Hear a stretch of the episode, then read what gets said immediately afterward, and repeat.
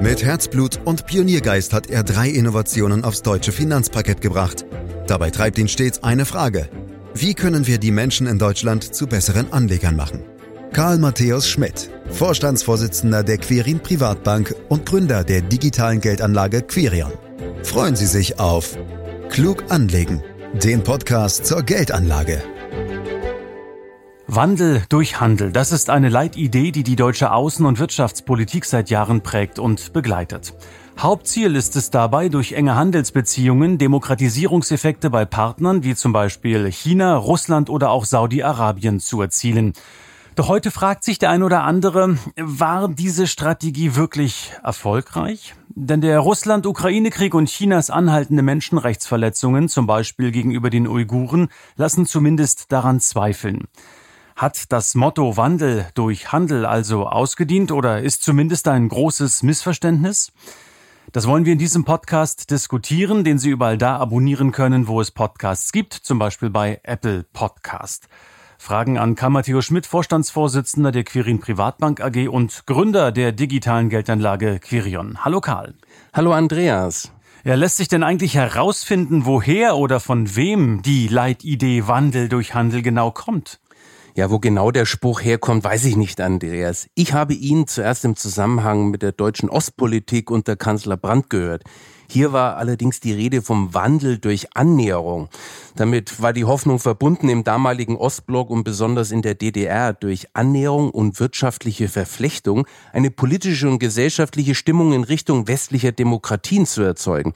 Und wie der Zusammenbruch des Ostblock 1989 und 90 gezeigt hat, ist das ja im Wesentlichen auch gelungen wenn man mal von Russland absieht, das jetzt seinen eigenen unglückseligen Weg geht. Ich glaube, das Konzept Wandel durch Handel hat da seinen Ursprung. Aber die Grundidee dahinter reicht viel tiefer und viel weiter in die Vergangenheit. Das ist nämlich der sogenannte Freihandel zwischen allen Nationen. Diese Idee hat ihren großen Schub Anfang des 19. Jahrhunderts bekommen, vor allem durch einen britischen Ökonomen mit portugiesischen Wurzeln namens David Ricardo. Und der hat sich für den Freihandel stark gemacht, weil er überzeugt war, dass er allen beteiligten Nationen nützt. Was damals bei weitem nicht alle glaubten. Heute ist es übrigens fast ähnlich, wenn ich mir so anhöre, wie teilweise gegen die Globalisierung Stimmung gemacht wird. Und wie sieht's mit dir persönlich aus, Karl? Bist du eigentlich ein Fan von intensivem globalen Handel? Absolut, Andreas weil die Vorteile für alle Beteiligten einfach zu groß sind, auch wenn das in der aktuellen Debatte etwas zu kurz kommt. Schau dich doch einfach mal bei dir zu Hause um. Ganz viele Produkte wären ohne globalen Handel erheblich teurer. Beispielsweise Smartphones, Textilien, Möbel und manche würde es vermutlich überhaupt nicht geben. Also halten wir gleich mal fest, freier Handel ist grundsätzlich zum Vorteil aller beteiligten Länder. Dabei ist im Fachjargon häufig von einem sogenannten, und jetzt kommt's, komparativen Handelsvorteil die Rede. Wusste ich nicht, Karl, habe ich nachgelesen, sage ich ganz ehrlich. Und deshalb erklär du uns, was hat es damit auf sich? Das geht eben auf David Ricardo zurück, über den wir gerade gesprochen haben. Genauer heißt es komparativer Kostenvorteil eines Landes. Und genau dieser komparative oder auch relative Vorteil ist nach Ricardo letztlich der Grund für die Vorteilhaftigkeit des internationalen Handels. Und zwar selbst dann, wenn von zwei Länder eins alle Güter effizienter produzieren kann als das andere Land, also für die gleiche Warenmenge weniger Arbeitszeit benötigt. Auf den ersten Blick klingt das ja komisch. Wo sollen denn für ein Land die Vorteile aus den Importen aus einem anderen Land herkommen, wenn in dem offenbar alles weniger effizient produziert wird als im eigenen Land?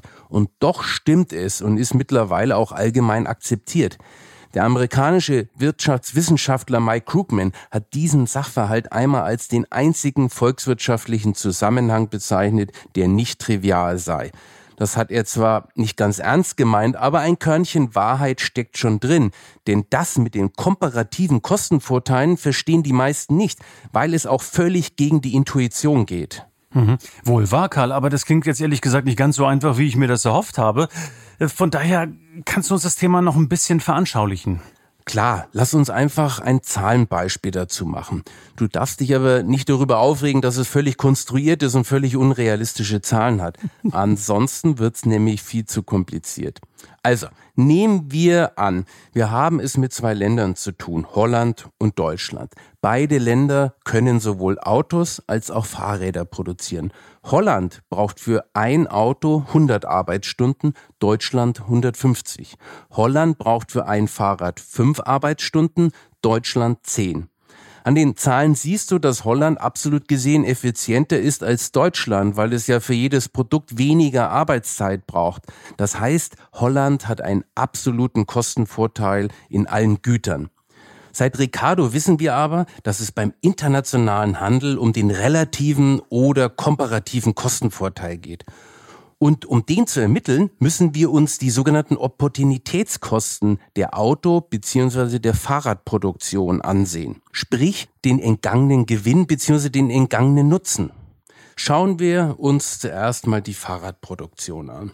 Da die Holländer für ein Fahrrad fünf Arbeitsstunden und für ein Auto 100 Arbeitsstunden brauchen, muss Holland für ein zusätzliches Fahrrad auf 5 durch 100, sprich auf 0,05 Autos pro neues Fahrrad verzichten. Also das klingt jetzt ein bisschen komisch und skurril, aber das ist nun mal Mathematik. 5 durch 100, also 0,05 Autos.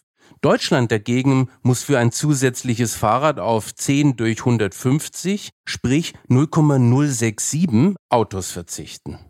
Das Zahlenspiel kann ich dir schnell zusammenfassen. Holland hat gegenüber Deutschland also einen absoluten und einen relativen Kostenvorteil in der Fahrradproduktion. In der Autoproduktion dagegen ist es anders. Zwar hat Deutschland da auch einen absoluten Kostennachteil, aber zugleich einen relativen Kostenvorteil. Denn weil Deutschland für ein Auto 150 Arbeitsstunden und für ein Fahrer 10 Arbeitsstunden braucht, muss es für ein zusätzliches Auto nur auf 150 durch 10, sprich 15 Fahrräder verzichten. Holland dagegen muss, wenn es ein Auto mehr bauen will, auf 100 durch 5, sprich 20 Fahrräder verzichten. Also Holland verzichtet für ein Auto zusätzlich auf 20 Fahrräder und Deutschland nur auf 15. Obwohl also Deutschland bei allen Gütern absolut gesehen weniger effizient ist, also sowohl in der Autoproduktion und in der Fahrradproduktion länger braucht, hat es doch einen relativen Kostenvorteil in der Autoproduktion. Ich habe jetzt eine gute und eine schlechte Nachricht für dich, Karl. Äh, welche willst du zuerst hören? Die schlechte. Die schlechte Nachricht ist, ich habe dein Zahlenbeispiel überhaupt nicht begriffen. Und die gute Nachricht ist, dass ich ähm, die Conclusio, das Ergebnis, dein Fazit komplett begriffen habe. Also insofern alles richtig gemacht in der Theorie. Und jetzt müssen wir zur Praxis kommen, zur internationalen Praxis. Wie hat das in den letzten 100 Jahren funktioniert? Andreas, du kannst ja nochmal zurückspulen und nochmal zuhören. ja, also es hat gut geklappt. Äh, der internationale Handel, sprich die Globalisierung, war in den letzten Jahrzehnten insgesamt gesehen für die ganze Welt von Vorteil und nicht nur für die Industriestaaten, was Globalisierungskritiker behaupten. In vielen Entwicklungs- und Schwellenländern hat sich im Zuge der Globalisierung eine Art Mittelschicht herausgebildet. Sicherlich nicht allein dadurch, aber sie hat einen spürbaren Anteil daran. Dabei will ich negativen Begleiterscheinungen der Globalisierung gar nicht kleinreden, aber die Gesamtbilanz ist eindeutig positiv. Äh, könntest du das mit den Vorteilen für die Schwellenländer noch ein Stück weit mehr konkretisieren? Also warum ist denn deren wachsender Wohlstand in der Mittelschicht insbesondere auch auf den Handel zurückzuführen? Das liegt vor allem am Wachstum, das in diesen Ländern durch die Globalisierung ausgelöst wurde, Andreas. So richtig in Schwung ist der Welthandel vor allem in den letzten 20 Jahren gekommen genauer mit dem Eintritt Chinas in die Welthandelsorganisation WTO. Dadurch hat es einen richtigen Schub gegeben. Kein Wunder bei einer Bevölkerung von 1,4 Milliarden. Wenn man sich nun die Wachstumsraten der Industrieländer und der Schwellen- und Entwicklungsländer in den 40 Jahren anschaut, dann sieht man deutlich, dass sich die Dynamik der Schwellenländer in den letzten 20 Jahren erheblich verstärkt hat, vor allem wenn man sie mit den Industriestaaten vergleicht. Zwischen 1983 und 2002 wuchsen die Schwellenländer im Schnitt rund um 0,7 Prozentpunkte mehr als die Industrieländer. In den letzten 20 Jahren von 2003 bis 2022 hat sich dieser Wachstumsunterschied mehr als vervierfacht und zwar 3,6 Prozent. Wie gesagt, das liegt vermutlich nicht nur am Welthandel, aber er war eindeutig der entscheidende Treiber dieser Entwicklung.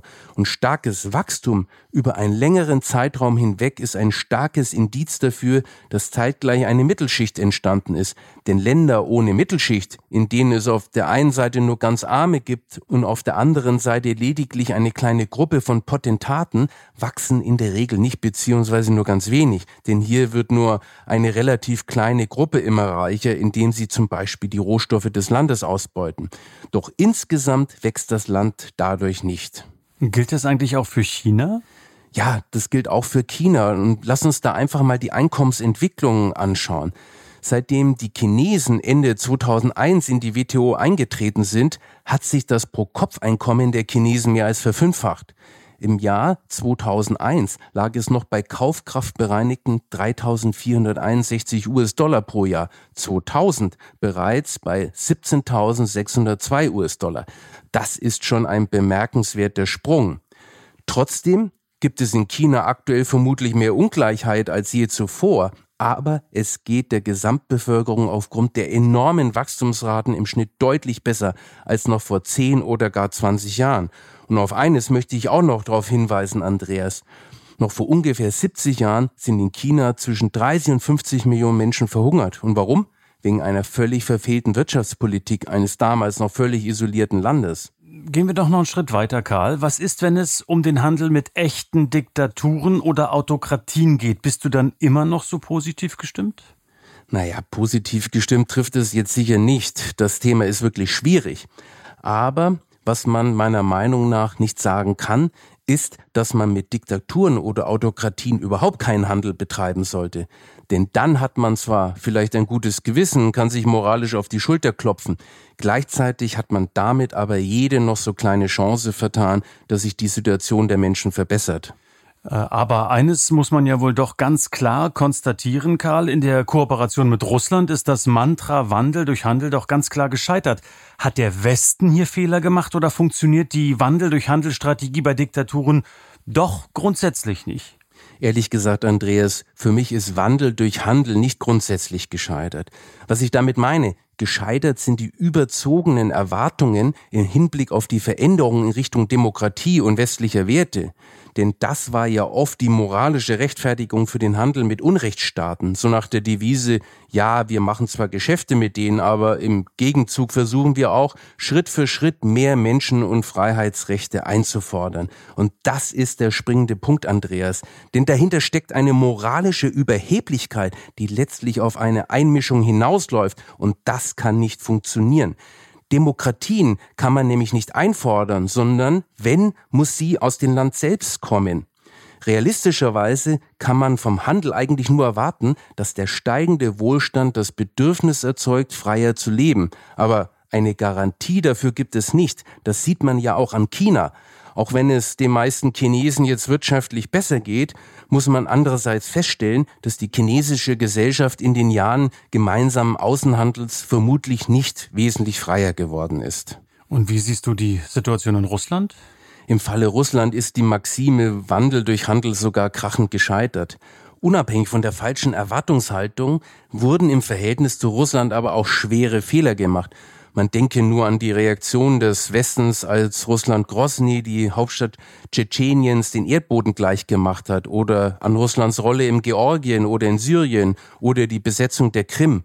Immer ging es weiter mit Business as usual, vor allem in Deutschland. Selbst nach 2014, nachdem Russland die Krim besetzt hatte, wollte Deutschland die Energieabhängigkeit von Russland durch Nord Stream 2 sogar noch auf über 50 Prozent erhöhen.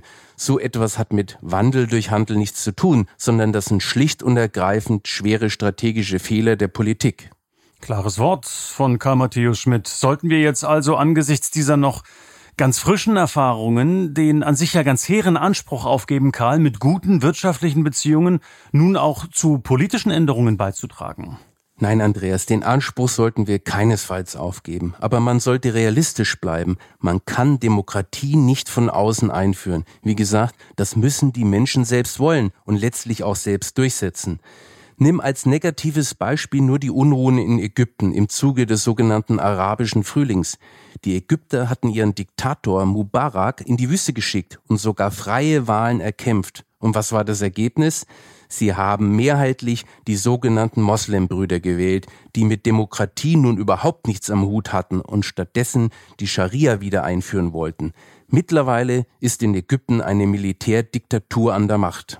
Ja, es gibt ja auch die ein oder andere Stimme, die fordert, nun ganz auf den Handel mit Diktaturen oder auch Autokratien zu verzichten. Aber können wir uns das überhaupt leisten? Ich würde das auf keinen Fall machen. Wie schon gesagt, dann gibt es in dem Land noch weniger Chancen auf Veränderung. Und man muss der Wahrheit auch ins Auge sehen. Wir können uns das zum jetzigen Zeitpunkt auch gar nicht leisten. Andreas, stell dir nur mal vor, was mit dem Ziel, den Klimawandel einzudämmen, passiert, wenn wir China handelstechnisch in die Ecke stellen würden. Und denk auch an die wirtschaftlichen Abhängigkeiten. Ohne China geht hier in Deutschland beispielsweise in der Solarindustrie überhaupt nichts vorwärts. 95 Prozent der hier verbauten Module werden in China produziert. Das ist eine Wahnsinnszahl und deshalb Klartext, Karl, der internationale Handel sollte also gar keinen Werteexport leisten? Eigentlich müssen wir nur in der Geschichte unserer westlichen Gesellschaften schauen, um zu verstehen, wie es laufen muss. Immer größere Teile der Bevölkerung erkämpfen sich hier nach und nach immer größere Freiheiten. Und zwar meist dann, Andreas, wenn sich auch die wirtschaftlichen Möglichkeiten ergaben, das durchzusetzen. Für mich ist es kein Zufall, dass der entscheidende Schritt zur Demokratie oft dann gemacht wurde, als die Industrialisierung dem Bürgertum und am Ende auch den Arbeitern so viel wirtschaftliche Macht gab, dass auch gesellschaftliche und politische Macht erstritten werden konnte. Ein höheres Einkommen ermöglicht mehr Bildung und damit auch mehr Aufklärung. Dazu kommen bessere ärztliche Versorgung, Mobilität, Reisen und das Kennenlernen anderer Kulturen und so weiter. Alles Voraussetzungen für mündige Bürgerinnen und Bürger, sich von autokratischen oder gar diktatorischen Regimen zunehmend zu distanzieren. Und eine solche Entwicklung kann eben nicht von außen verordnet werden. Das ist letztlich der wirtschaftliche Wohlstand selbst, der dazu führt, dass die Menschen freier werden wollen auch wenn es dafür keine Garantie gibt, siehe China. Ich würde sogar noch weitergehen. Der internationale Handel sollte aus meiner Sicht gar keinen ausdrücklichen Werteexport leisten. Das wird als Einmischung empfunden, führt zu Unfrieden und womöglich zu Chaos in den jeweiligen Ländern. Die Globalisierung kann nur die Voraussetzungen schaffen, dass sich auch in weniger freien Ländern das Blatt wenden kann. Machen müssen es die Menschen eben dort selber. So jedenfalls verstehe ich Wandel durch Handel. Und so habe auch ich es dann am Ende gut verstanden, Karl. Wandel durch Handel. Das sei mir eine letzte persönliche Frage gestattet. Was beziehst du regelmäßig aus dem Ausland, auf was du nicht verzichten kannst? Magst du uns das sagen?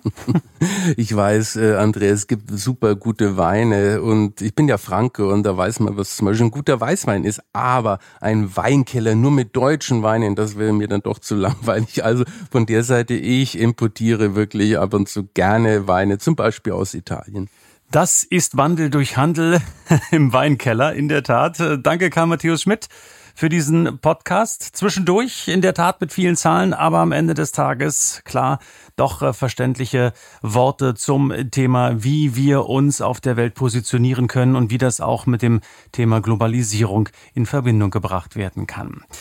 Dieser Podcast, meine Damen, meine Herren, erscheint jeden Freitag. Am besten abonnieren Sie ihn direkt, um keine Folge zu verpassen. Sie können klug anlegen auch teilen mit Ihren Freunden und Bekannten, denen das Wissen vielleicht auch weiterhelfen kann oder sogar ganz sicher weiterhelfen kann. Wenn Ihnen diese Folge gefallen hat, können Sie uns bewerten. Sie können uns äh, in der Tat weiterempfehlen, auch im weiteren Bekanntenkreis. Und Sie können Fragen stellen unter podcast.quirinprivatbank.de. Sie können mehr Infos nachlesen auf www.quirinprivatbank.de. Und das soll's dann mit diesen vielen Empfehlungen, Hinweisen und Verlinkungen auch für heute gewesen sein. Herzlichen Dank fürs Lauschen. Das war Klug anlegen der Podcast zur Geldanlage der Quirin Privatbank mit dem Vorstandsvorsitzenden Karl Matthäus Schmidt. Wir freuen uns über Ihre Rückmeldungen und Themenwünsche, die Sie uns gerne an podcast.quirinprivatbank.de senden können. Die Quirin Privatbank steht für echte Unabhängigkeit, da sie auf Provisionen und hauseigene Produkte verzichtet. Das innovative Anlagekonzept Markt, Meinung, Wissen beruht auf bewährten Erkenntnissen der Finanzmarktforschung und investiert frei von Prognosen in den weltweiten Kapitalmarkt. Die Bank unterstützt interessierte Anleger bei der Altersvorsorge und dem langfristigen Vermögensaufbau. Mehr Informationen erhalten Sie unter querinprivatbank.de.